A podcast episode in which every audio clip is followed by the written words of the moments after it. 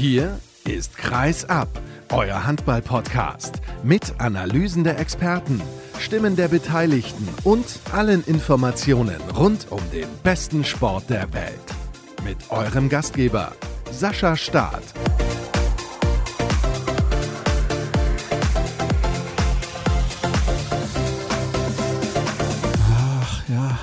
Handball-Bundesliga. Das ist natürlich immer so ein bisschen das Problem, dass dann mittwochs auch noch Spiele waren, Donnerstag, Samstag, Sonntag, so viel los und das alles zu besprechen ist eigentlich kaum möglich. Und ich frage mich dann ja auch manchmal, ist es sinnvoll, über ein Spiel, das am Mittwoch gespielt wurde, am Montag danach noch zu sprechen? Und dann habe ich mir ein paar Gedanken gemacht und überlegt, wen ich auch einlade und habe mich zunächst mal für Caroline Paul vom Tagesspiegel entschieden. Hallo Caro. Hallo Sascha. Und ich begrüße nicht nur dich, sondern alle, die jetzt reinhören zu Episode 347 und habe mich entschieden, im zweiten Teil der Sendung mal ein paar Hörerfragen zu beantworten. Das ist ein bisschen was anderes, das habe ich so eigentlich noch nie gemacht. Ich habe bei Instagram dazu aufgerufen in der Story, habe auch übrigens gefragt, wen ihr in Episode 350 zu Gast haben wollt. Da gab es zwei favorisierte Namen. Einmal Mike Machulla mit großem Abstand.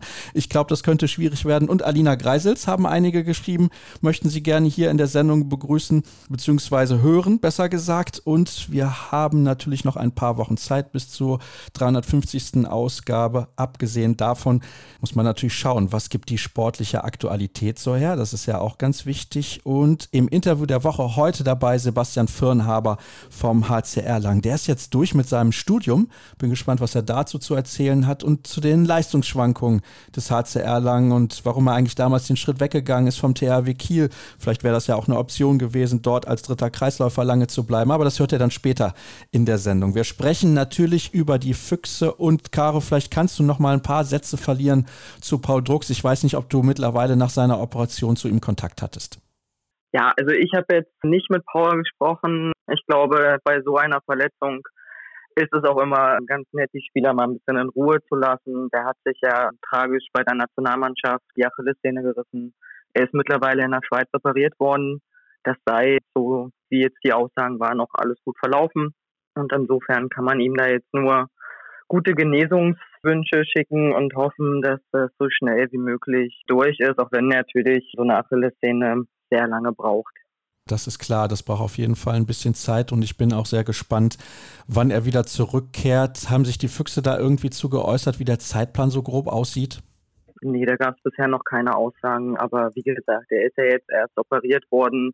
Und da sollte man, finde ich, auch Frau Drucks jetzt die Zeit geben, dass er da einfach erstmal selber anfängt, das auch zu verarbeiten und dass dann auch so die Genesung eintreten kann. Was glaubst du, wird das für die Füchse verändern? Auch in den nächsten Wochen natürlich, logischerweise. Naja, also Paul ist natürlich ein Spieler, der für sehr, sehr viel Tiefe sorgen kann. Das weiß jeder, der ihm schon mal beim Handballspielen zugeguckt hat. Und er ist dadurch natürlich auch eine perfekte Ergänzung zu Lasse Andersson, der eher aus der Ferne auch agiert. Und dadurch konnten die beiden eben sehr gut immer eingesetzt werden, unterschiedlich bei unterschiedlichen Mannschaften. Das wird den Füchsen natürlich fehlen. Genauso, dass Paul Drucks eben auch jemand ist, der schon sehr lange im Profigeschäft ist und der dadurch eben auch eine gewisse Erfahrung mitbringt, der auch Ruhe bewahrt, wenn es mal kritisch wird, der den Ball dann länger halten kann, der wenig Fehler macht das ist auch nochmal ein Faktor und dazu ist er natürlich auch der Kapitän. Also nicht nur auf dem Feld ein Motor, sondern auch abseits. Und das sind schon so Aspekte, die die Mannschaft jetzt verarbeiten muss. Und das ist immer schwer, auch jemanden jetzt mit so einer schweren Verletzung ausscheiden zu sehen. Aber wenn man sich die Füchse gestern zumindest angeguckt hat gegen Flensburg, dann war das ja schon mal ein erstes gutes Zeichen. Das war ein sehr gutes Zeichen. Das Ergebnis am Ende war nicht so deutlich wie der Spielverlauf, kann man schon so sagen. Das stimmt, aber im Ganzen war es ein sehr schnelles, ein attraktives, ein, ein sehr leidenschaftliches Handballspiel. Ich glaube, das ist das, was wir alle gerne sehen. Und das war auch das, wo die Füchse gezeigt haben, was eigentlich für eine Qualität in ihnen steckt. 37 zu 33 war das Endergebnis, 20 zu 17 zur Pause. Also da war wieder ordentlich Tempo drin. Das auf jeden Fall. Abwehr hingegen war jetzt weniger der Fokus. Gut, das sind natürlich beides zwei Mannschaften, deren Hauptziel genau das ist, Tempo machen, Gegenstöße laufen, die schnelle Mitte forcieren. Das hat auf beiden Seiten sehr gut funktioniert. Anfangs waren die Flensburger da ein bisschen im Vorteil, Und dann haben sich die Berliner da gesteigert, auch weil Tor Lasse Ludwig einen sehr guten Job gemacht hat und dann wichtige Impulse setzen konnte, sodass eben das Gegenstoßspiel noch mehr forciert werden konnte. Und ja, also nach einer Viertelstunde schlug das Ganze dann für die Füchse um und das änderte sich dann auch nicht mehr. Und am Ende, wie gesagt, dann dieser wichtige Sieg. Du hast jetzt gerade gesagt, Abwehr war nicht wirklich vorhanden. Und da möchte ich mit dir ein bisschen in die Tiefe gehen. Wenn wir jetzt mal schauen, in den vergangenen Wochen hat man einige, natürlich auch hochkarätige Gegner vor der Brust gehabt.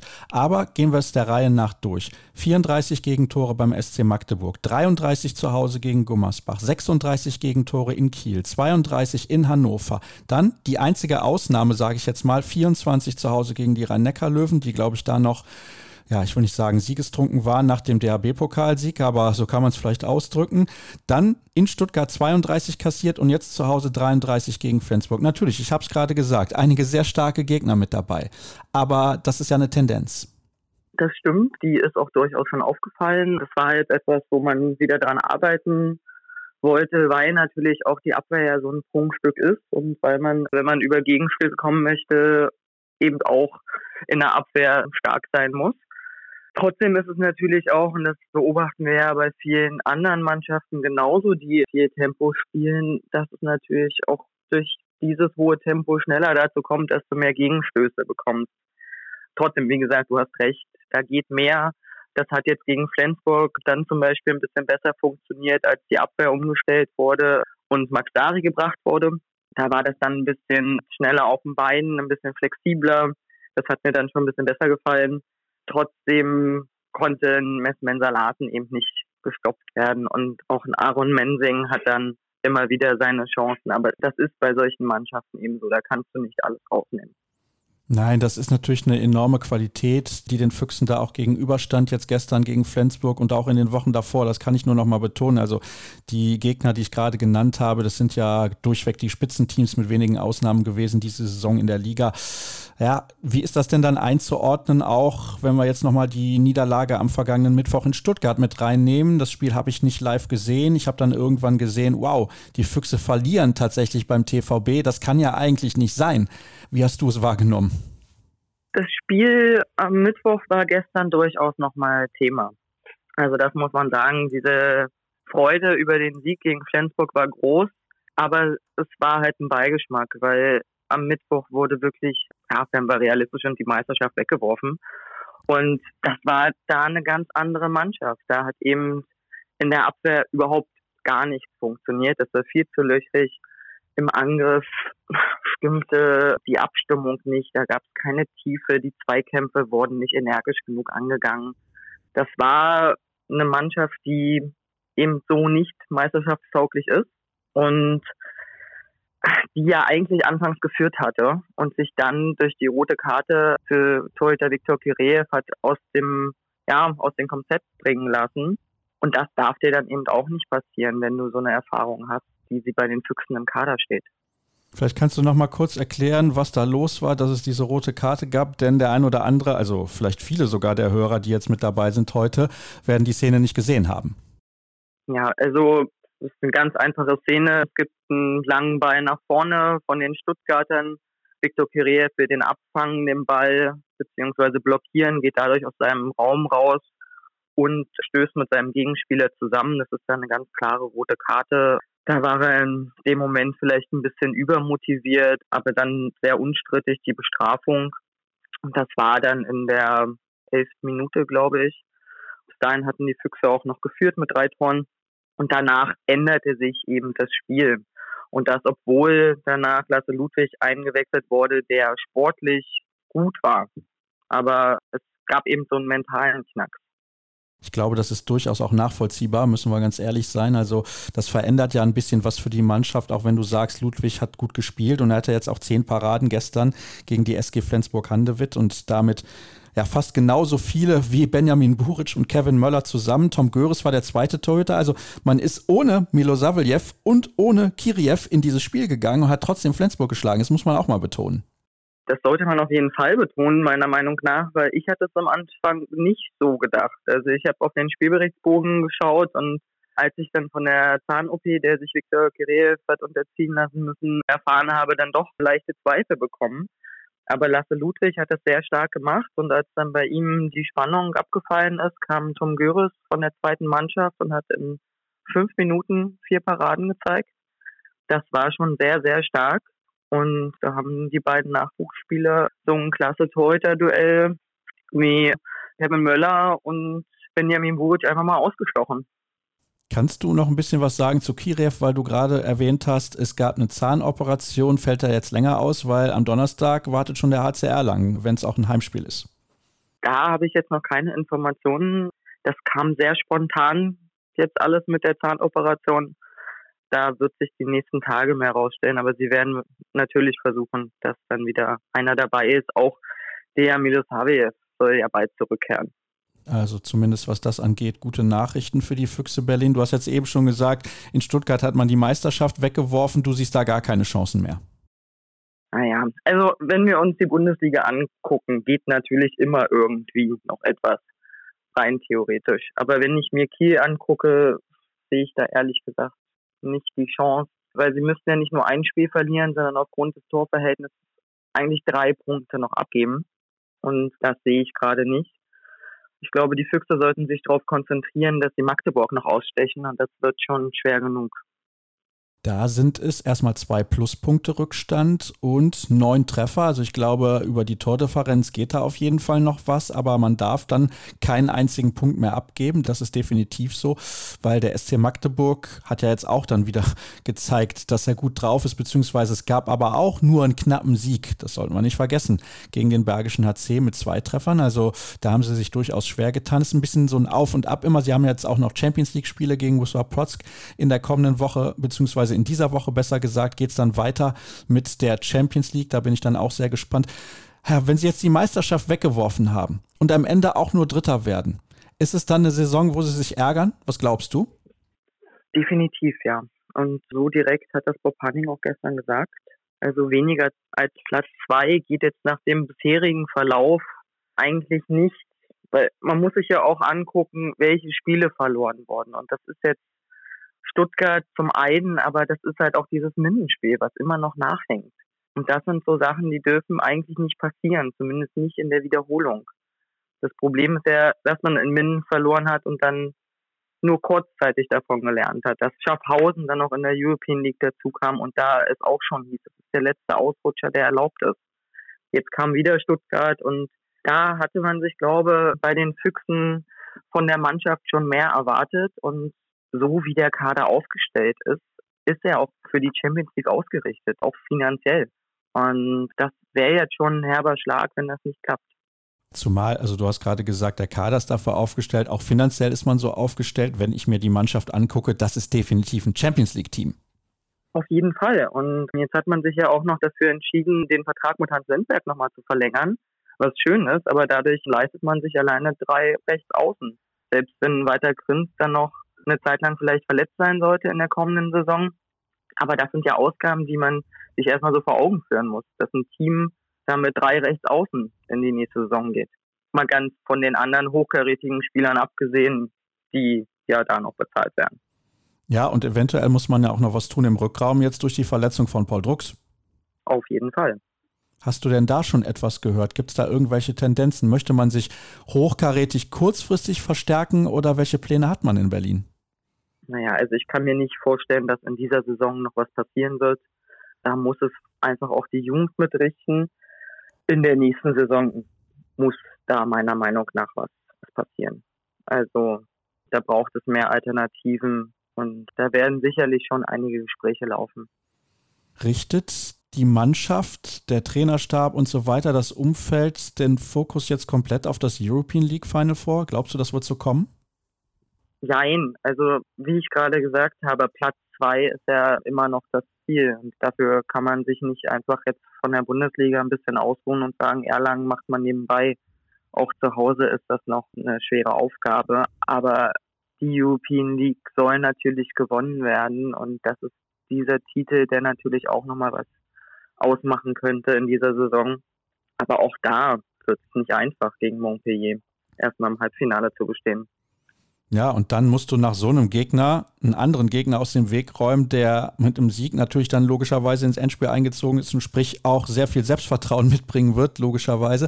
Also das wird auf jeden Fall eine harte Nuss. Montpellier ist meines Erachtens der stärkste Gegner den man hätte ziehen können von den zwei Losen, beziehungsweise von den drei Losen natürlich, so ist es korrekt. Also es ist eine ja, relativ schwierige Phase gerade für die Füchse Berlin. Sie haben, du hast es ja erzählt, die Meisterschaft wahrscheinlich weggeworfen beim TVB Stuttgart und das ist ein Gegner, den sie normalerweise definitiv schlagen sollten, egal in welcher Konstellation. Und daher ja, sehr spannend, was da noch passiert. Sechs Spiele sind es ja noch, für die Füchse zumindest, für den SC Magdeburg ist es ein Spiel weniger da oben in der Tabelle und wir werden das genau verfolgen. Du wirst übrigens am Wochenende, also am kommenden Wochenende primär was genau verfolgen im Handball? Willst du gerade ein bisschen Werbung machen? Ja, ich bin bei den Frauen beim European League Final vor und werde mir da angucken, was da in Graz passiert. Genau, das steht nämlich am kommenden Wochenende an. In Graz hast du ja gerade schon gesagt, Borussia Dortmund und der Thüringer HC vertreten dort die deutschen Farben. Der THC spielt gegen ICAS. Das ist der große Favorit bei diesem Turnier in Österreich. Und Borussia Dortmund spielt gegen Nyköping Folster Handbold, auch eine Mannschaft aus Dänemark, genau wie ICAS. Und ich glaube, da stehen die Chancen so 50-50. Der BVB also mit einer guten Möglichkeit ins Finale einzuziehen. Und der THC müsste meines Erachtens schon ein bisschen über über sich hinauswachsen, wenn das gegen ICAST was werden soll. Hast du dich sportlich mit dem Ganzen schon ein bisschen auseinandergesetzt oder wirst du das erst in den nächsten Tagen tun? Ja, also natürlich verfolge ich die Frauen da genauso nebenher noch in der ganzen Zeit schon, aber so richtig drauf eingehen werde ich jetzt in den nächsten Tagen. Wir haben ja in Berlin hier manchmal doch noch ein bisschen anderen Sport, der einen so davon abhält, sich nur mit Handball zu beschäftigen.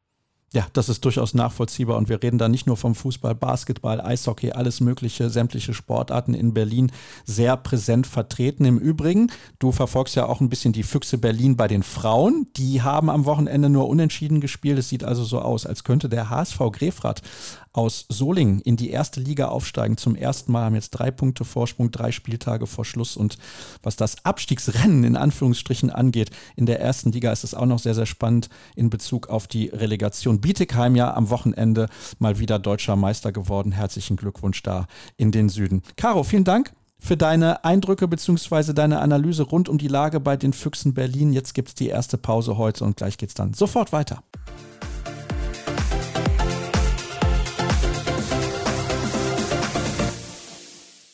Da sind wir wieder und wir ist vielleicht dann in dem Moment auch falsch, denn in diesem Teil der Sendung hört ihr nur meine Stimme.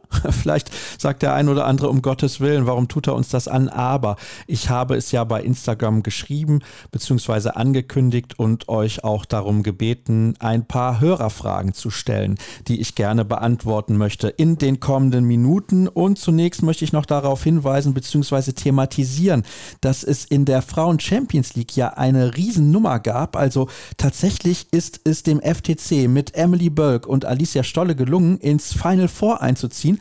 Dazu erstmal herzlichen Glückwunsch. Das ist dem Verein jetzt zum ersten Mal gelungen, also eine Premiere. Und sie können dann auch, zwar nicht in der eigenen Halle, aber in der eigenen Stadt Anfang Juni um den Titel spielen, zusammen mit Gjör Esbjerg aus Dänemark und den Vipers aus Norwegen, dem Titelverteidiger. Gjör kommt ja wie der FTC aus Ungarn und ich bin sehr, sehr gespannt, wie das ausgehen wird. Werde natürlich vor Ort berichten und vielleicht die ein oder andere Stimme dann auch einsammeln, insbesondere wenn natürlich deutsche Spielerinnen Spielerinnen mit dabei sind. Luisa Schulze, die ja aktuell für Metz spielt, hat es nicht geschafft, weil eben der FTC eine sechs Tore Niederlage aus dem Hinspiel in Metz gedreht hat, haben dort hoch genug gewonnen, um eben diesen Einzug ins Final Four zu schaffen. Wirklich sensationell. Damit hätte ich nie im Leben gerechnet. Und ich hatte ja eben auch gesagt, Bietigheim ist deutscher Meister geworden bei den Frauen. Nochmals herzlichen Glückwunsch. Und ja, jetzt komme ich mal zu diesen Hörerfragen, denn ihr wolltet ein wenig was wissen, auch ein paar Sachen, die mit der Sendung selbst zu tun haben und ja, auch ein bisschen vorausschauen mal auf das, was am kommenden Wochenende ansteht. Ich habe ja eben mit Caroline Paul schon klein wenig vorausgeschaut. Eine Frage, unter welchen Voraussetzungen haben die Handballerinnen des BVB eine Chance beim Final Four jetzt in Graz? Und ich glaube, das wird vor allem abhängig sein von der Leistung der Torhüterin Jara Tenholte, die am Wochenende in Bad Wildung sehr, sehr gut gespielt hat, hat zwei, sieben Meter sogar festgehalten. Also von daher scheint sie in einer sehr guten Verfassung zu sein. Das ist wichtig. Und die Rückkehr von Alina Greisels wird natürlich ein absoluter Schlüssel. Sie hat ja in diesem Rückspiel gegen Nord im Viertelfinale phänomenal gespielt. Mit zehn Treffern war sie die entscheidende Spielerin auf der Platte, zusammen eben mit Ten Holte, die viele Paraten hatte. Und ja, dann ist der BVB, glaube ich, schon in der Lage, die Gegner dort zu überraschen. Im Halbfinale bin ich eigentlich sehr positiv gestimmt und dann kommt es natürlich darauf an, wer im Endspiel wartet. Nächste Hörerfrage. Also ich hoffe, das interessiert euch, das mal so durchzuziehen, wie ich das jetzt gerade mache mit den Hörerfragen. Vielleicht könnt ihr mir da auch ein bisschen Feedback zu geben und mir schreiben, ob euch das gefallen hat. Mit welcher Persönlichkeit aus dem Handball würdest du gerne mal ein ganzes Wochenende quatschen? Also ob es direkt ein ganzes Wochenende sein muss, weiß ich nicht. Aber es gibt ja diese Serie, diese Sonderserie Welthandballer. Ich habe schon lange mit keinem Welthandballer bzw. einer Welthandballerin mehr gesprochen. Das letzte Mal war das im Dezember Dezember 2021 der Fall, als ich auf dem Weg zur Frauen-WM war nach Spanien und habe zwischendurch in Chambéry halt gemacht, um mit Bertrand Gilles zu sprechen. Aber ich würde unglaublich gerne mal mit Anja Andersen sprechen. Das ist eine dänische Spielerin gewesen. Vielleicht kennt sie der ein oder andere von euch, aber sie hat vor allem in den 90er Jahren für Furore gesorgt. Sie war später auch Trainerin, da auch sehr, sehr erfolgreich.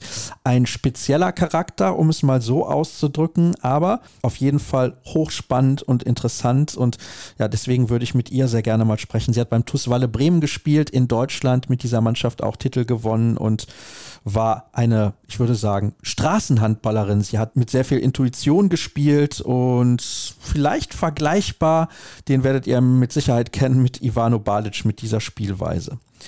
Welche Ziele verfolgst du mit diesem Podcast? Also ich möchte mit Kreisab vor allem journalistisch in die Richtung gehen, die die meisten anderen Podcasts im Handball ja nicht abdecken, sondern die kümmern sich ja dann in der Regel um den eigenen Verein. Viele Vereine haben mittlerweile ja einen Podcast, also das hat sich in den letzten Jahren sehr etabliert. Es gibt den Podcast der HBL und auch noch den ein oder anderen Podcast dazu, aber in der Regel geht es da mehr dann auch um Markenbildung, um Entertainment und ich möchte eigentlich schauen, schauen, dass wir hier bei Kreisab immer in die Tiefe gehen, dass wir Gesprächspartner mit dabei haben, die vielleicht auch nicht so bekannt sind, aber eine interessante Geschichte zu erzählen haben. Und ich würde auch gerne nochmal eine Podcast-Story auf die Beine stellen. Ihr kennt vielleicht die Hölle von Bitola, die vor gut zwei Jahren erschienen ist. Und vielleicht hat der ein oder andere ja auch einen Vorschlag welches Thema könnte ich nochmal beleuchten? Und das ist nicht ganz so leicht, weil man braucht natürlich da auch die entsprechenden Gesprächspartner für, um das mal zu erklären. So ungefähr zwei Monate Arbeit steckten in der Hölle von Bitola und ich glaube zumindest, dass es sich einigermaßen rentiert hat. Welche Position und auf welchem Niveau hast du selbst gespielt? Auf einem schlechten, so viel kann ich sagen. Und früher habe ich auf Außen gespielt und dann am Ende Kreis und Innenblock damit ich auch nichts falsch machen kann. Am Kreis kriegt man nur selten den Ball und im Innenblock, ja, da geht es einigermaßen, muss man sich nicht so schnell von rechts nach links bewegen. Wie funktioniert eigentlich die SEHA-Liga? Also die SEHA-Liga ist eigentlich eine Einladungsliga, mehr oder weniger. Kann man ein bisschen mit den Tennisturnieren vergleichen, wo es die Wildcards gibt, wo dann die ein oder andere Mannschaft gefragt wird, wollt ihr mitspielen? Es war ja eine Zeit lang der Fall, dass Westbrem beispielsweise nicht in der SEA-Liga gespielt hat, weil sie gesagt haben, uns ist dann die Belastung zu groß. Jetzt sind sie wieder mit dabei gewesen. Aber die SEA-Liga ist eine Einladungsliga und da sind eigentlich ja nur Mannschaften vom Balkan mit dabei. Und Tatran Preschow hat, glaube ich, auch mal in der SEA League gespielt und dann eben Westbrem bei Sackett bin ich mir gar nicht sicher. Das habe ich nicht auswendig im Kopf. Aber ja, dann war Wada dabei, ich glaube Metallurgs hier, Vojvodina und Zagreb natürlich und so weiter und so fort. Bei den slowenischen Teams bin ich mir auch nicht so sicher. Aber wir haben ja zuletzt über die Seha League und Handball auf dem Balkan gesprochen und ja, ich weiß nicht, ob da wirklich so viel Zukunft drin steckt, denn die Gelder, die kommen natürlich aus Russland und das ist natürlich ein Problem, logischerweise. Wir wissen das in den aktuellen Zeiten. Also würde ich mich nicht wundern, wenn die Seha League irgendwann auch eingestellt wird und Trotzdem glaube ich, dass es für den Handball auf dem Balkan sehr wichtig wäre, dass es eine Liga gibt, wo sich die besten Mannschaften dann auch messen, denn sonst wirst du ja auch als Sportler selbst nicht besser. Wo gibt es die leckerste Hallenwurst, kann auch jedes andere Essen sein. Das ist für mich nicht so einfach zu beantworten, denn in der Regel bin ich ja akkreditiert und Deswegen esse ich dann im Pressebereich, wenn es dort etwas zum Essen gibt. Das gibt es gar nicht bei jedem Bundesligisten. Es gibt aber auch ganz große Unterschiede. Also Manchmal gibt es dann was Warmes zum Essen, manchmal gibt es dann irgendwelche belegten Brötchen und man muss natürlich auch ehrlich sein, man kommt ja nicht dahin, um zu essen, sondern um zu arbeiten. Von daher, aber man freut sich natürlich insbesondere, wenn man eine weite Auswärtsfahrt hat und ein paar Kilometer auf sich nimmt. Das ist natürlich insbesondere bei den Kollegen der Zeitungen so, wenn die was zu essen bekommen. Ich finde, das ist auch schon, ja, das ist eine wichtige Sache, dass die dann auch nicht extra noch irgendwie durch die Gegend fahren müssen, sich was holen, sondern dass sie dann auch kurze Wege haben, sozusagen bis in den Presseraum. Wie bist du zum Handball gekommen? Was macht für dich die Faszination aus? Also, die Faszination macht für mich aus, dass der Handball viel bietet und sehr komplex ist. Der Handball ist ein äußerst schneller Sport. Er ist athletisch. Er verlangt taktisches Verständnis.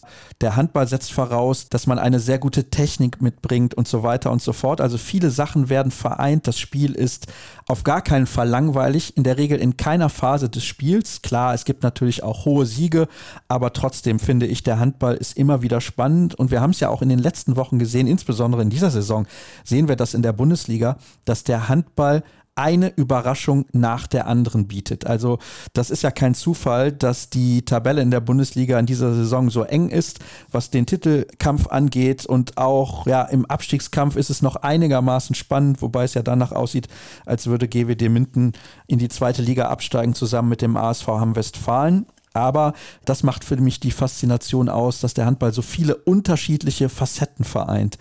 Und ich selber bin zum Handball gekommen, weil in Solingen Handball eine ganz große Nummer ist.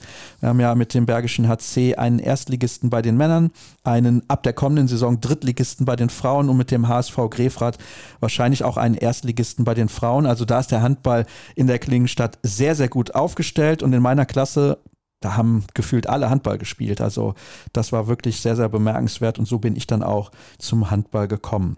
Mich würde mal etwas über die Schweizer Liga interessieren. Ich bin aktuell nicht im Bilde. Da müssten ja die Playoffs längst laufen, wenn ich es richtig mitbekommen habe, oder zeitnah starten. Ich gucke mal, dass ich vielleicht für eine der nächsten Folgen dann nochmal jemanden einlade, vielleicht einen Spieler oder auch mal einen Journalisten. Da muss ich mich mal ein bisschen umhören, wer da eventuell in Frage kommt. Wie viel Zeit nimmt es in Anspruch, eine Folge vollumfänglich zu produzieren und wie ist der Ablauf? Also zum Ablauf. Ich schaue mir in der Regel die Spielpläne an. Was ist so ungefähr los? Welches Duell ist interessant? Und dann überlege ich, welchen Gast hatte ich vor zwei, drei Wochen schon? Dann versuche ich nicht wieder den gleichen Gast zu dieser Mannschaft einzuladen, sondern den Gast zu wechseln oder mit dem Experten oder Expertin des Gegners über dieses Spiel zu sprechen. Und natürlich auch interessant, gab es irgendwelche wichtigen Entscheidungen, gab es eine Trainerentlassung, gab es Transfers. Das ist so ein Anhaltspunkt und fürs Interview der Woche hole ich mir dann gerne auch mal eine Meinung oder einen Vorschlag ein mit Leuten, mit denen ich viel über den Handball spreche, welche Ideen haben die eventuell, wen könnte man wirklich mal einladen und wer ist ein spannender Gast da schaue ich auf jeden Fall, dass ich da eine gewisse Abwechslung habe. Ich möchte auch gerne diese Randthemen mit reinbringen, mal den Beachhandball, dann geht es in Richtung Schiedsrichterwesen und so weiter und so fort, Regelwerk. Im Frauenhandball gibt es ja auch regelmäßig tolle Geschichten und so weiter. Also von daher, das ist so ein bisschen die Idee. Und dann kontaktiere ich die einzelnen Interviewgäste und mache die Termine aus und dann ist es in der Regel so ein Zeitfenster von einer halben Stunde für die Aufnahme. Manchmal spricht man danach noch ein bisschen über die Dinge, die so los sind und dann geht es an den Schnitt und der dauert ein bisschen, denn mir ist es relativ wichtig, dass die Gäste, die ich habe, auch ja hinterher gerne nochmal wiederkommen. Und manchmal ist dann irgendwie eine Frage, die nochmal beantwortet wurde. Das hört ihr hinterher alles in der Sendung nicht, aber der Schnitt, der nimmt schon ordentlich Zeit in Anspruch. Und insgesamt ist es dann ungefähr ein Arbeitstag. Also wenn ihr die Sendung am Montagnachmittag hört, habe ich acht Stunden dran gesessen und dann geht es natürlich noch darum, alles bei Social Media zu verbreiten, damit ihr auch mitbekommt, dass die Sendung verfügbar ist und so weiter und so fort. Und das muss ich ja die ganze Woche durchziehen und ein bisschen Werbung machen für Kreisab. Nächste Frage. Wen könnten die Füchse als Ersatz für Paul Drucks zur neuen Saison verpflichten? Ja, da habe ich ja eben Caroline Paul schon interessanterweise zugefragt und das ist wirklich sehr, sehr schwierig. Ich bin jetzt nicht so direkt auf einen Spieler bzw. Namen gekommen, was auch daran liegt, dass Paul Drucks natürlich ein Akteur ist, der eine gewisse Qualität mitbringt. Das ist mal das eine. Er spricht die Sprache, logischerweise. Das ist das andere. Dann haben wir noch einen wichtigen Faktor. Er ist auch abwehrstark und er hat eine ganz andere Spielweise als Lasse Andersson auf der Position. Das heißt, einen Spieler zu bekommen, der auch bezahlbar ist, eben diese Qualität hat, also genau diese Qualitäten hat, die Paul Drucks hat, ist zu diesem Zeitpunkt, wir haben jetzt Anfang Mai, extrem schwer. Mal gucken, wen sie da aus dem Hut zaubern. Ich bin mir relativ sicher, dass sie jemanden aus dem Hut zaubern, weil anders wird es meines Erachtens nur schwer funktionieren in der nächsten Spielzeit. Wen würdest du gerne aus der zweiten Liga wieder im Oberhaus sehen? Der Hörer schreibt, ich Bayer Dormagen. Ja, damit könnte ich mich auch sehr anfreunden. Tusem Essen war ja zuletzt auch wieder in der ersten Liga mit dabei und jetzt mache ich mal parallel die Tabelle der zweiten Liga auf und gucke mir genau an, wer dort überhaupt noch alles im Aufstiegsrennen mit dabei ist. Das ist der THSV Eisenach, 42 zu 8 Zähler, punktgleich mit dem Dessau-Roslauer HV und auch punktgleich mit dem TUS in Lübeck. Also das wird extrem spannend. Baling wird auf jeden Fall aufsteigen. Aber es ging ja darum, wen möchte ich mit dabei haben? Und wenn ich mir zwei Mannschaften aussuchen könnte, dann wäre das wahrscheinlich Tusem Essen. Da bin ich einfach mal ganz egoistisch. Das ist nicht weit weg von Dortmund und Dormagen auch nicht. Und die haben schöne, enge, kleine Hallen. Das gefällt mir ganz gut. Da ist dann immer eine gute Atmosphäre und die wären wahrscheinlich auch in der ersten Liga immer ausverkauft. Das kommt ja auch noch dazu, dass dann da eine, ja, eine tolle Atmosphäre herrscht und diese beiden Mannschaften würden mir in der ersten Liga auf jeden Fall sehr gefallen. Ich fand auch immer die HSG Nordhorn-Lingen sehr sympathisch, die Eulen Ludwigshafen. Also das sind so Teams, Coburg sicherlich auch. Die haben ja auch eine schöne Atmosphäre in ihrer Arena. Also ja, da gibt es einige Mannschaften. Ich traue auch Potsdam in den nächsten Jahren relativ viel zu, wobei sie ja, glaube ich, tendenziell eher nicht aufsteigen wollen dann ist es für sie ein bisschen einfacher mit dieser Kooperation mit den Füchsen Berlin. Aber das ist eine Mannschaft, die ich sehr interessant und spannend finde, der ich auch gerne zugucke, auch wenn ich nicht so viele Gelegenheiten habe, Spiele in der zweiten Liga zu sehen. Und vielleicht auch interessant wäre mal der VfL Lübeck. Also diese Mannschaft in der Bundesliga zu sehen, damals ja die Lizenz an den HSV verkauft, die Geschichte ist ja bekannt, aber das ist auch so ein Verein, den ich vielleicht gerne mal in der ersten Liga sehen würde. Hier wird nochmal nach den Chancen für die BVB-Frauen in der European League gefragt. Da bin ich ja eben schon drauf eingegangen. Und hier wird auch gefragt, ob ich selber mal gespielt habe, bis vor ein paar Wochen schon wie gesagt, nicht sonderlich gut. Wer wird der neue Trainer in Flensburg? Wo muss er zuerst ansetzen? Also mein Tipp ist, dass Nikolai Krickau von GOG der neue Trainer in Flensburg wird. Ich glaube, er hat sehr, sehr gute Karten und ich glaube, er muss in der Lage sein, erstmal die neuen Spieler gut zu integrieren und ich bin mir nicht immer so zu 100% sicher, ob Gottfriedson, Pitlick und Smith, ob das alles gut zusammenpasst. Pitlick und Smith spielen sehr, sehr schnell. Gottfriedson ist natürlich ein absoluter Weltklasse-Spieler und ein Stratege, aber er spielt ein klein wenig anders. Und wenn der neue Trainer in der Lage ist, dass dieses Trio harmoniert, dann sieht es sehr gut aus und ich glaube, die Spielzeiten müssen noch ein bisschen besser verteilt werden. Also, dass da einige Spieler zu viel gespielt haben in Flensburg in den letzten Jahren, das ist, glaube ich, bekannt. Da gab es natürlich auch Gründe für viele Verletzungen, aber das wäre so ein Thema, wo ich sagen würde, da muss angesetzt werden. A und B Jugend männlich und weiblich welcher Verein ist die Überraschung? Da bin ich aktuell gar nicht im Thema. Da kann ich nichts zu sagen und deswegen würde ich das gerne überspringen und mir überlegen, ob ich da jemanden zu einlade, der da Ahnung von hat. Vor allem natürlich im weiblichen Bereich und dann auch noch in der B-Jugend äußerst schwer. Mal gucken, vielleicht jemanden vom DHB.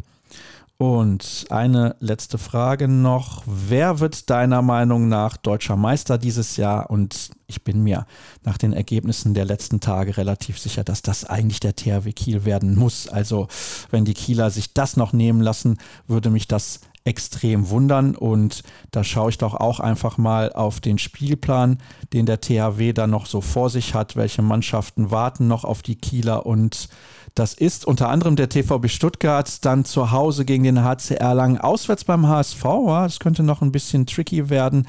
Und dann beim BHC, die haben sich zuletzt gut geschlagen beim SC Magdeburg. Vielleicht ist da was drin für die Bergischen. Dann zu Hause gegen Wetzlar sollte überhaupt gar kein Problem sein. Und zum Abschluss nochmal auswärts bei Frisch auf Göppingen.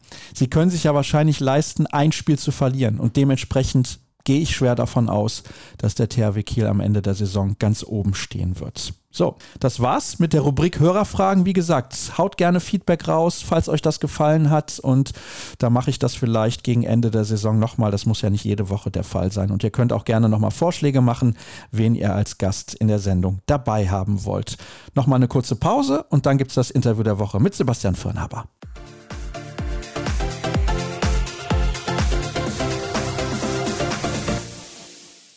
Einen Gast haben wir noch in der heutigen Ausgabe von Kreisab im Interview der Woche. Das startet jetzt in jedem Moment, aber vorab noch die Hinweise auf verschiedene Dinge, zum Beispiel auf patreon.com slash kreisab. Da könnt ihr den Podcast monatlich mit einer kleinen Summe unterstützen, die ihr selber festlegt. Da freue ich mich sehr drüber und ich freue mich auch sehr darüber, falls ihr uns folgt auf den sozialen Kanälen, bei YouTube, bei Instagram, bei Twitter und Facebook sind wir unterwegs. Einfach nach Kreisab schauen, insbesondere bei Instagram freue ich mich, wenn ihr mit dabei seid und fleißig liked und natürlich auch teilt. Und ihr könnt natürlich auch gerne Fotos schicken, wo ihr Kreis abschaut und uns in der Story verlinken. Dann teilen wir das. Schaut, sage ich schon, hört natürlich. Und dann teilen wir es trotzdem in der Story. So viel dazu. Und jetzt sage ich Hallo an den Gast, den ich schon zu Beginn der Sendung angekündigt hatte und eben auch nochmal Sebastian Firnhaber vom HCR Lang. Hallo Flamme.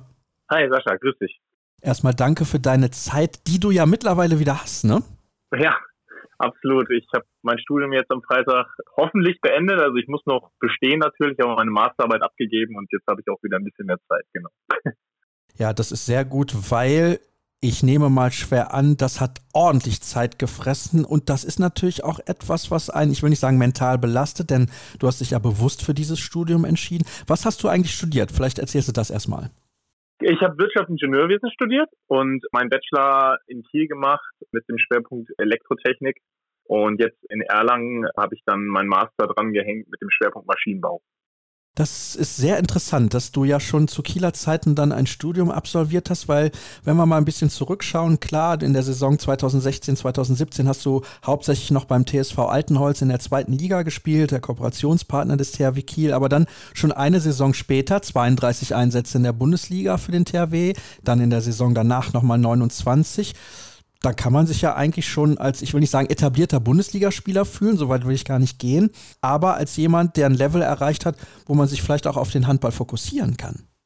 Ja, mein Glück war es tatsächlich, dass ich relativ früh schon angefangen habe zu studieren. Also ich habe, als ich das so semi-professionell gemacht habe und wie du gerade gesagt hast, in Altenholz gespielt habe, da war ich dann schon eigentlich Vollzeitstudent auch und habe dann, als ich so richtig den Profivertrag unterschrieben hatte, war ich schon in der Endphase des Bachelors und dadurch konnte ich das eigentlich ganz gut durchziehen und hatte auch das Glück, dass die Vereine, bei denen ich dann auch tätig war, alle mich da auch immer sehr unterstützt haben. Also das ging schon immer sehr, sehr gut.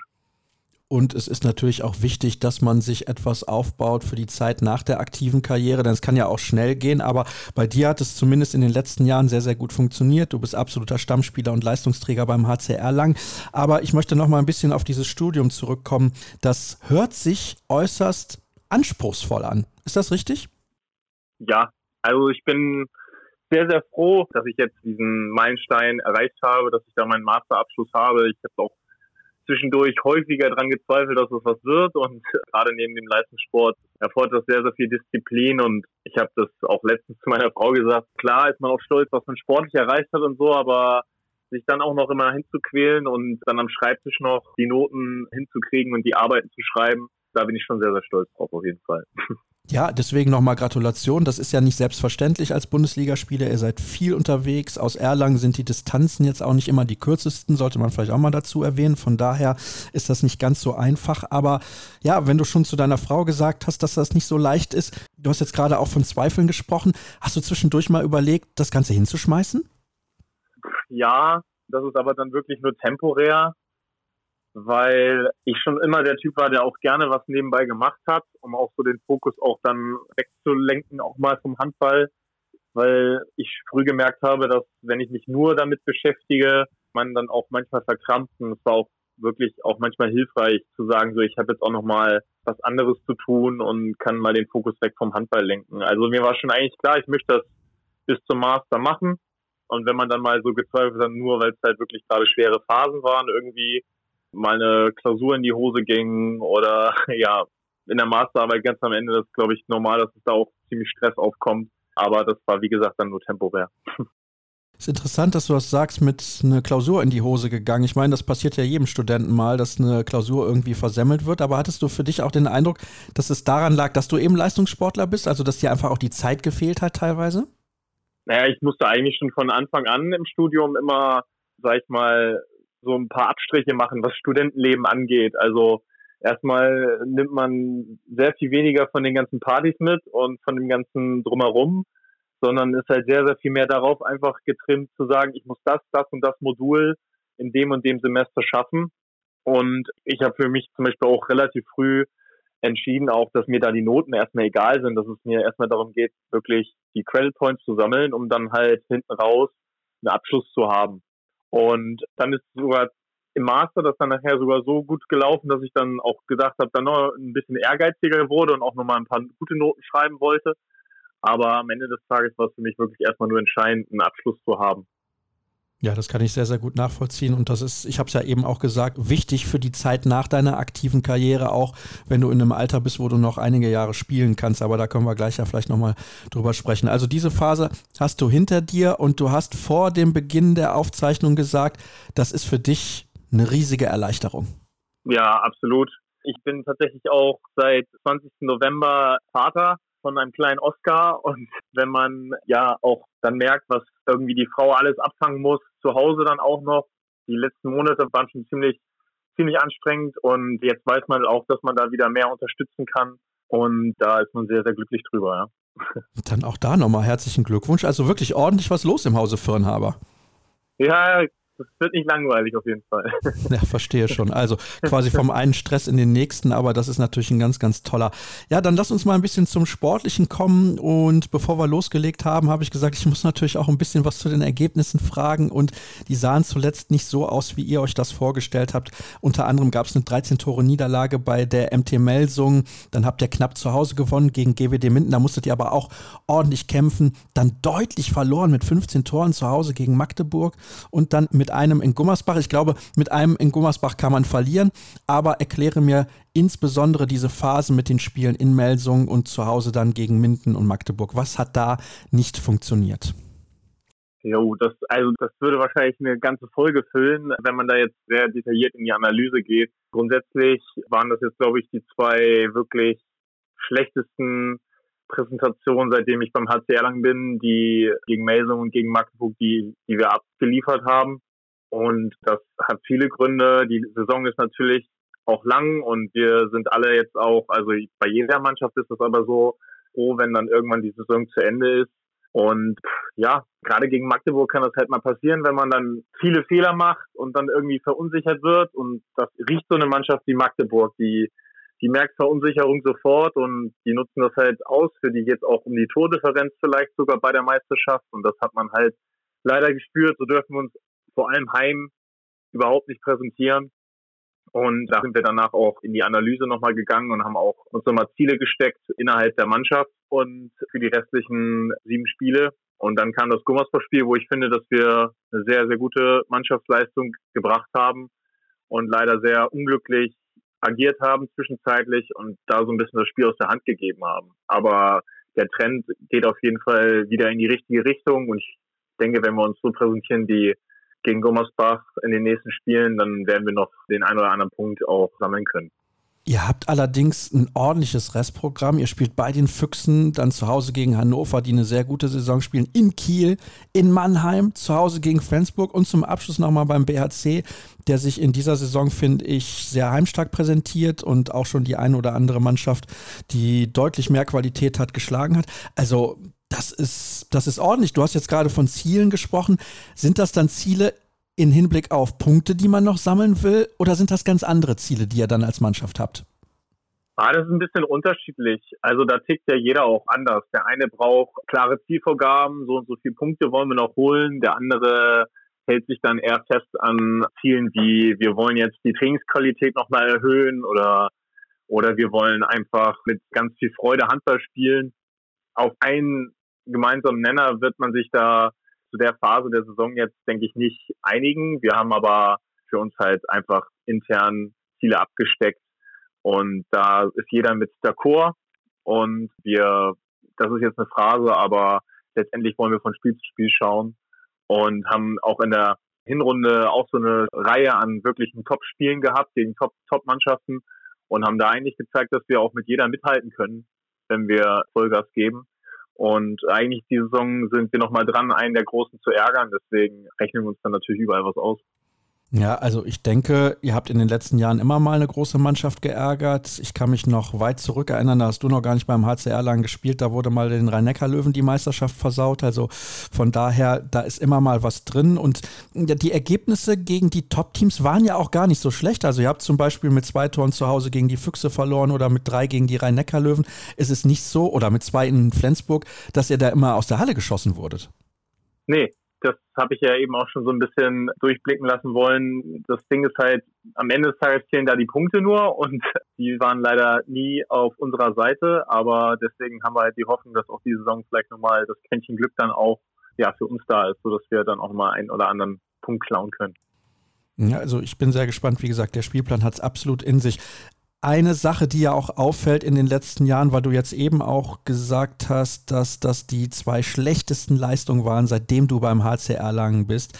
Es ist immer so, dass viele denken, Erlangen hat einen guten Kader, die holen prominente Spieler teilweise auch, dann funktioniert das irgendwie nicht. Und ich würde gerne wissen, auch weil du eben meintest, du könntest jetzt hier eine ganze Folge damit sprengen, mehr oder weniger, warum es euch ja in Phasen mal gelingt, konstant gute Leistung zu bringen. Wenn ich mich recht entsinne, war euer Saisonstart in dieser Saison auch richtig gut. Also ihr habt fast alle Spiele gewonnen und dann irgendwie ja, ich will nicht sagen, dreht das Ganze wieder, aber wie erklärst du dir das und wie vor allem auch diskutiert er darüber innerhalb der Mannschaft? Weil das ist ja der entscheidende Punkt. Wie wir beide jetzt darüber sprechen oder wie ihr mit Fans vielleicht darüber sprecht oder zu Hause, das ist ja nochmal was ganz anderes. Aber wie sprecht ihr untereinander darüber? Ja, also das ist ja immer auch ein Prozess. Wir kommen meistens Anfang Juli zusammen und das sind so die anstrengendsten sechs Wochen der Saison körperlich, wo richtig geschuftet wird, die Grundlage gelegt wird für, für alles, was dann in der Saison kommt in der Vorbereitung. Und da werden natürlich auch Zieldefinitionen ausgearbeitet, zusammen mit dem Trainerteam, mannschaftsintern. Und wir haben dann aber auch für uns festgestellt, dass es halt ein Riesenstep ist von so einer Mannschaft, die Zehnter, Elfter, Zwölfter werden kann, zu einer Mannschaft zu werden, die halt Sechster, Siebter wird. Also das, das klingt jetzt auf der Tabelle ja so, so ein kleiner Schritt, aber das ist halt eine ganz, ganz große Aufgabe für die Mannschaft und das bringt auch nichts da, dann einfach nochmal den Top-Spieler oder sowas zu verpflichten, sondern das ist halt ein Prozess, der über Jahre reifen muss.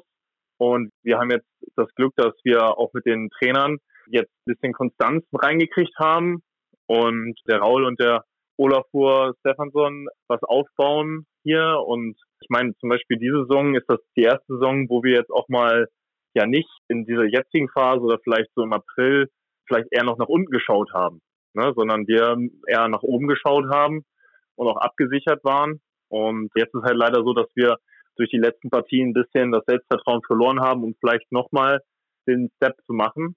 Aber das geht halt auch nur von Saison zu Saison und wenn wir konstant weiter an uns arbeiten.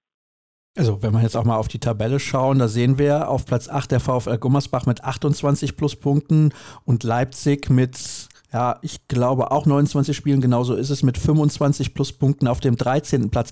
Es sind ja nur ein paar Pünktchen zwischen diesen Teams. Und ich glaube, das ist das, was wir von außen vielleicht dann auch das ein oder andere Mal dann vielleicht als zu einfach betrachten, weil du gerade von einem Prozess gesprochen hast, dass wir denken, ja, ich sage das jetzt nochmal, die haben einen guten Kader, die müssen. Aber das ist in dieser Liga bei vielen Mannschaften so. Melsung muss, Lemgo muss, Leipzig muss. Die haben jetzt auf einmal wieder relativ viele Spiele nacheinander verloren, obwohl sie am Anfang mit dem neuen Trainer unschlagbar waren. Vielleicht haben wir da auch zu hohe Erwartungen und zu wenig Geduld. Ja, also es ist halt ein super komplexes Thema. Ich meine, so ein Mannschaftsgefüge, gerade im Handball, das funktioniert nicht so, dass man halt sagt, der Spieler macht uns jedes Mal acht Tore und verteidigt uns acht Bälle oder so. Und deswegen sind wir acht Tore besser als letzte Saison oder sowas. Das ist halt total komplex. Man denkt manchmal, die Mannschaft hat sich jetzt so und so verstärkt, super stabilisiert und dann schaut man noch beispielsweise nach Göppingen und ich glaube, die sind jetzt irgendwie 14. oder so. Da gibt es total, also Ausschläge nach oben und nach unten. Und da merkt man halt, dass man immer seine, also seine Arbeit sowohl auf der Platte in der Halle machen muss, als auch im Kopf, weil ich glaube, viele Sachen da auch eine mentale Geschichte sind über Jahre und da sind wir halt natürlich auch dran, das zu etablieren, dass wir halt da oben hin wollen in den einschlägigen Tabellenbereich. Und genau, das ist aber, wie ich schon gesagt habe, etwas, was nicht einfach mal so geht. Und häufig ist es ja sogar so, dass wenn es einmal passiert, dann viele Mannschaften das Jahr danach dann wieder Probleme haben, weil sie dann halt diesem Anspruch hinterherlaufen.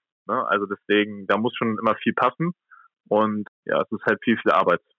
Das ist auch dahingehend interessant, weil das Wort komplex fiel. Und das finde ich extrem spannend, weil der Handball ist äußerst komplex und es ist eben nicht nur, ja, wir haben den einen Spieler, der acht Tore mehr wirft, du hast das ja gerade gesagt, sondern da spielt viel mehr mit rein und diese Komplexität ist auch so ein Faktor, glaube ich, den wir von außen oft unterschätzen. Jetzt ist es allerdings so, dass natürlich in Erlangen auch gewisse Ansprüche da sind. Also ihr habt jetzt oft auch die Trainer gewechselt in den letzten Jahren und was das Komplexe angeht, ich kann mir vorstellen, unter Raúl Alonso und Olafur Stefansson zu arbeiten, ist äußerst komplex. Wie meinst du das? ja, in Hinsicht auf das Taktische beispielsweise. Also ich meine, Olafur war ein absoluter Weltklasse-Spieler und Raoul ist äußerst akribisch. Da kann ich mir vorstellen, dass das schon auch für den Kopf äußerst anstrengend ist, das immer umsetzen zu können. Absolut. Aber das ist ja genau die Krux, dass die beiden sehr, sehr fordernd sind, jeden Tag. Und dass wir als Spieler oder als Mannschaft auch lernen müssen, es nur so geht, dass wir so diesen Schritt machen können, den wir auch alle machen wollen. Ne? Weil wenn man irgendwie immer nur gute Laune und Spaß hier und dann kommt vielleicht mal einen Platz acht oder so raus, wenn man einen guten Spielplan hat und Mannschaften zum richtigen Zeitpunkt erwischt, aber dann kann es genauso auch Platz 14 sein. Und um halt wirklich nachhaltig was aufzubauen, muss das halt etabliert werden. Und da sind halt, denke ich, auch Olafur und Raul super akribisch, wie du schon genau richtig gesagt hast. Und ich bin felsenfest davon überzeugt, dass das mit denen auch klappen wird. Ja, das ist doch schon mal eine Ansage. Aber hast du für dich persönlich das Gefühl, dass du auch gebraucht hast, das zu verstehen, was die beiden von dir möchten und dass du das mittlerweile deutlich besser umsetzen kannst? Ja, also generell ist ja, also ist ja die Entwicklung eines Spielers, zumindest aus meiner Perspektive, nie abgeschlossen man lernt immer dazu, man lernt jeden Tag dazu und jeden Tag versucht man besser zu sein als der Tag davor. Und jetzt zum Beispiel in dieser Saison bin ich das erste Mal auch Mannschaftskapitän. Ich habe vorher auch schon Führungsrollen übernommen beim HC Erlangen, aber das ist auch nochmal ganz anderes Standing und ich versuche jeden Tag da mein Bestes zu geben. Ich mache auch ganz, ganz viele Fehler, also aber da geht es, denke ich, auch einfach darum, dass jeder versucht, sich individuell weiterzuentwickeln und eine bessere Version von sich abzugeben als beim letzten Spiel.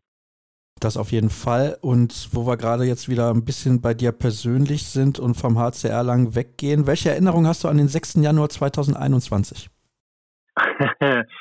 6. Januar 2021. Ist das mein Nationalmannschaftsdebüt gewesen? Ja, genau. Das ist das Spiel gewesen ah, in Graz gut. gegen Österreich. ja, guck mal, das hätte ich nicht mehr gewusst. Also, das war jetzt echt geraten. ja, das war phänomenal. Also eigentlich peinlich, dass ich das nicht so im Kopf habe, weil, weil ja, da eigentlich das schon sehr, sehr viel für mich bedeutet, dass ich für mein Vaterland spielen durfte. Und das war eins meiner Karriere-Highlights auf jeden Fall, ja. Ich hätte, als ich in Kiel meinen Profivertrag unterschrieben habe, niemals das für möglich gehalten, mal in der Nationalmannschaft zu spielen.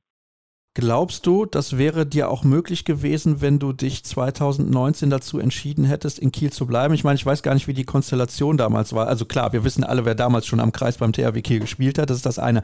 Aber mit Konstellation meine ich, gab es eine Anfrage des THW, dass du länger bleibst? Wolltest du nicht? Oder wie sah das genau aus? Tatsächlich ist es so ein bisschen so gewesen, dass ich für mich schon entschieden hatte, dass ich auch mehr Spielanteile bekommen möchte. Und der THW Kiel ist für mich der größte Verein, den es im Handball gibt. Und das wird auch immer bleiben. Und ich war schon als kleines Kind großer Fan. Aber ich habe da irgendwann für mich halt auch entschlossen, ich möchte halt mich als Spieler weiterentwickeln. Und selbst wenn ich achtmal noch deutscher Meister werde und jedes Mal aber irgendwie 90 Prozent auf der Bank sitze, würde ich halt irgendwann nicht damit glücklich sein. Und ich wollte halt diesen Schritt wagen und bin super glücklich darüber, dass ich das gemacht habe. Ich fühle mich hier sehr, sehr wohl beim HC Erlangen. Und ich glaube auch, dass ohne diesen Schritt ich auch nicht Nationalmannschaft gespielt hätte. Nein. Das ist ja interessant, weil der Trainer, der damals dein Trainer in Kiel war, nämlich Alfred Gislason, hat dich ja dann zum Nationalspieler gemacht. Also er kannte dich sehr gut aus der gemeinsamen Zusammenarbeit. Was glaubst du, welche Rolle das bei seiner Entscheidung gespielt hat, auch zu sagen, pass mal auf, den berufe ich jetzt für den DHB?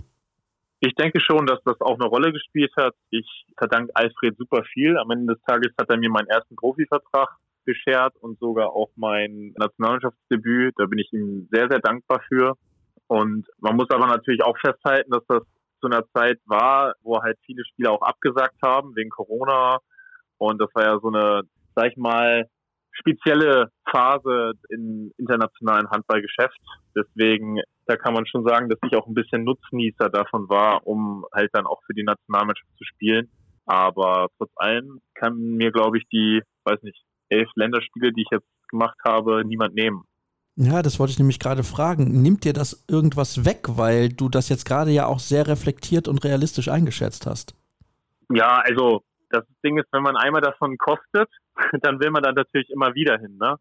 Und ich war, wenn man das so betrachtet, auch viel zu nervös und viel zu, ja, also ich war mal so, viele Leute, die vielleicht auch ihr Nationalmannschaftsdebüt machen, die spielen dann mal erstmal fünf Minuten und dann spielen sie zehn Minuten und dann kommen sie mal im nächsten Lehrgang wieder und können so langsam da reinwachsen. Bei mir war es so, dass ich zwei Qualifikationsspiele gegen Österreich gemacht habe. Da musste ich direkt im Innenblock voll decken und danach bin ich zur WM gefahren nach Ägypten und habe dann gegen plötzlich gegen Ungarn und Spanien und absolute Topmannschaften gespielt und dass man da natürlich ein bisschen auf die Schnauze fällt, das ist auch normal und kann ich jetzt auch so reflektiert einschätzen, aber damals hat es natürlich mich ganz schön gewurmt, weil jeder von mir irgendwie und ich selber als erstes sehr, sehr viel erwartet habe und dem irgendwie nicht gerecht geworden bin. Und deswegen bin ich ein bisschen traurig, dass ich danach nicht nochmal so richtig die Chancen gekriegt habe, mich weiter auch auf der Bühne zu präsentieren. Aber ich bin auch felsenfest davon überzeugt, dass da harte Arbeit im Verein das Einzige ist, was einen vielleicht nochmal diese Chance bescheren kann. Und auch für diese Chance arbeite ich jeden Tag hart beim HC Erlangen. Also, das ist natürlich erstmal eine sehr offene und ehrliche Antwort, weil du hättest ja jetzt auch sonst was erzählen können, aber du hast gesagt im Endeffekt, wenn ich dich jetzt richtig verstanden habe, deine Leistung wäre vielleicht auch bei einem zweiten Turnier, wenn du jetzt nochmal ein Turnier spielen würdest, wahrscheinlich deutlich besser, weil du dann auch diese ganzen Umstände schon mal mitbekommen hättest, weil für einen Debütanten zu einem Turnier zu fahren, ist halt schon speziell. Absolut. Also ich habe auch zum Beispiel versucht dann in Ägypten sehr viel mit Härte und Aggressivität zu spielen. Und da bin ich halt sehr auf die Schnauze gefallen mit, einfach weil die Schiedsrichter mich einfach reinweise rausgestellt haben mit zwei Minuten Strafen. Und das hat mich dann noch mehr verunsichert in meinem, in meinem Abwehrspiel. Ja. Und jetzt bin ich halt auch nochmal zwei Jahre älter, bisschen gereifter als Spieler auch, erfahrener und ja, das ist halt so, dass man immer das Gefühl hat, dass man schlauer ist als vor zwei Jahren. Aber wie es dann natürlich wird, kann man nicht einschätzen. Ne? Dann habe ich da eine letzte Frage noch zu, weil man das damals ja schon mitbekommen hat, dass auch die Kritik an deiner Leistung relativ groß war. Ich meine, du hast dich ja gerade auch selber kritisiert, aber hast du das damals auch mitbekommen und wahrgenommen und hat das vielleicht dafür gesorgt, dass du noch nervöser warst, weil du auch eben von Nervosität gesprochen hast? Ja, also ich bin tatsächlich jemand, der so auf die öffentliche Meinung, ich lese also viel zu wenig, was das angeht. Oder was ist viel zu wenig, ich lese eigentlich fast gar nichts dazu und ich habe es eigentlich nicht so richtig mitgekriegt und das wurde auch von uns alles ferngehalten. Das ist einfach mein eigener Anspruch, dem ich nicht gerecht geworden bin. Ich habe ja zum Beispiel das auch so gesehen, ja, jetzt hat Alfred mich hier für die Nationalmannschaft geholt, hat mir halt im Prinzip total viel Vertrauensvorschuss gegeben und dem konnte ich irgendwie auch nicht so richtig gerecht werden. Ne? Und das sind halt so Themen, die einen dann auch im Nachhinein noch beschäftigen. Und dann hat er mich ja zum Beispiel in der EM danach auch noch nachnominiert und dann habe ich ein Spiel mitmachen können und saß dann auch mit Corona auf dem Hotelzimmer wie 14 andere Spieler. Also so richtig mit Glück hatte das nichts zu tun, deswegen ja. Aber das sind jetzt auch alles super Jungs, die da die letzten Lehrgänge bestritten haben. Und man muss auch festhalten, das ist die Nationalmannschaft von Deutschland, wo die stärkste Liga der Welt etabliert ist. Also deswegen reden wir hier wirklich über, über die oberste Schublade. Ne? Das tun wir absolut. Von daher, wenn wir jetzt mal sehen, welche Kreisläufer wir in Deutschland zur Verfügung haben, du hast ja im eigenen Verein mit Tim Zechel fast schon einen Konkurrenten um einen Platz in der Nationalmannschaft, so kurios das auch klingt, und er ist ja dein Mitspieler im eigenen Verein. Also das kann ich mir auch vorstellen, dass das, ja, ich will nicht sagen komisch ist, aber trotzdem, das ist, das ist ja eine, eine besondere Konstellation. Tatsächlich für mich überhaupt nicht. Also der Tim und ich, wir verstehen uns super und wir arbeiten tagtäglich zusammen. Und ich habe mich sehr gefreut für ihn und er hat sich das absolut verdient. In der Zeit Ende letzte Saison war ich verletzt und da hat er wirklich überragend gespielt für uns. Und deswegen sage ich nur, das hat er verdient. Man hofft aber natürlich auch immer selber, dass man vielleicht nochmal die Chance kriegt. Man wird aber auch nicht jünger. Also ich bin jetzt 29 und wenn man dann sieht, auch an Justus Fischer von Hannover Burgdorf, der jetzt ja sein Debüt gegeben hat, die sind nochmal ein paar Jährchen jünger. Und wenn man auf perspektivisch denkt, dann macht es ja schon Sinn, auch jüngere Spieler dann zu holen. Ja, wahrscheinlich ist das so und es geht ja dann auch immer um den sogenannten Umbruch und die Perspektive, beispielsweise Richtig. dann auch im Hinblick auf die Weltmeisterschaft 2027. Die ist zwar noch ein paar Jährchen weg, aber so viel Zeit bleibt dann ja auch nicht mehr. Aber ich möchte mich nochmal herzlich bedanken, weil du viele Dinge auch offen und ehrlich jetzt angesprochen hast, beziehungsweise auch gesagt hast, wie die Situation war, dass du auch ein bisschen Glück hattest, dass du natürlich auch ein bisschen traurig warst, dass du nicht nochmal eine richtige Chance bekommen hast. Aber wer weiß, es ist damals unglaublich schnell gegangen und wer weiß, wie es dann auch aussieht in ein paar Monaten, wenn die Heimeuropameisterschaft ansteht. Und ja, jetzt hast du die Erfahrung ja schon mal gemacht mit einer Turnierteilnahme und dann ändert das natürlich auch ein bisschen was. Also nochmal herzlichen Dank für ein tolles Gespräch, wie ich finde. Ich hoffe, es hat ja auch ein bisschen Spaß gemacht gemacht und damit sind wir dann auch am Ende angekommen der heutigen Ausgabe. Nächste Woche gibt es die nächste und alle Informationen darüber, über die heutige Ausgabe und was sonst so bei Kreisab los ist, das erfahrt ihr auf den sozialen Kanälen bei Facebook, Twitter, YouTube und natürlich auch bei Instagram, Hashtag und Accountname Kreisab nicht vergessen. Das war's. Danke für eure Zeit und bis zum nächsten Mal. Tschüss.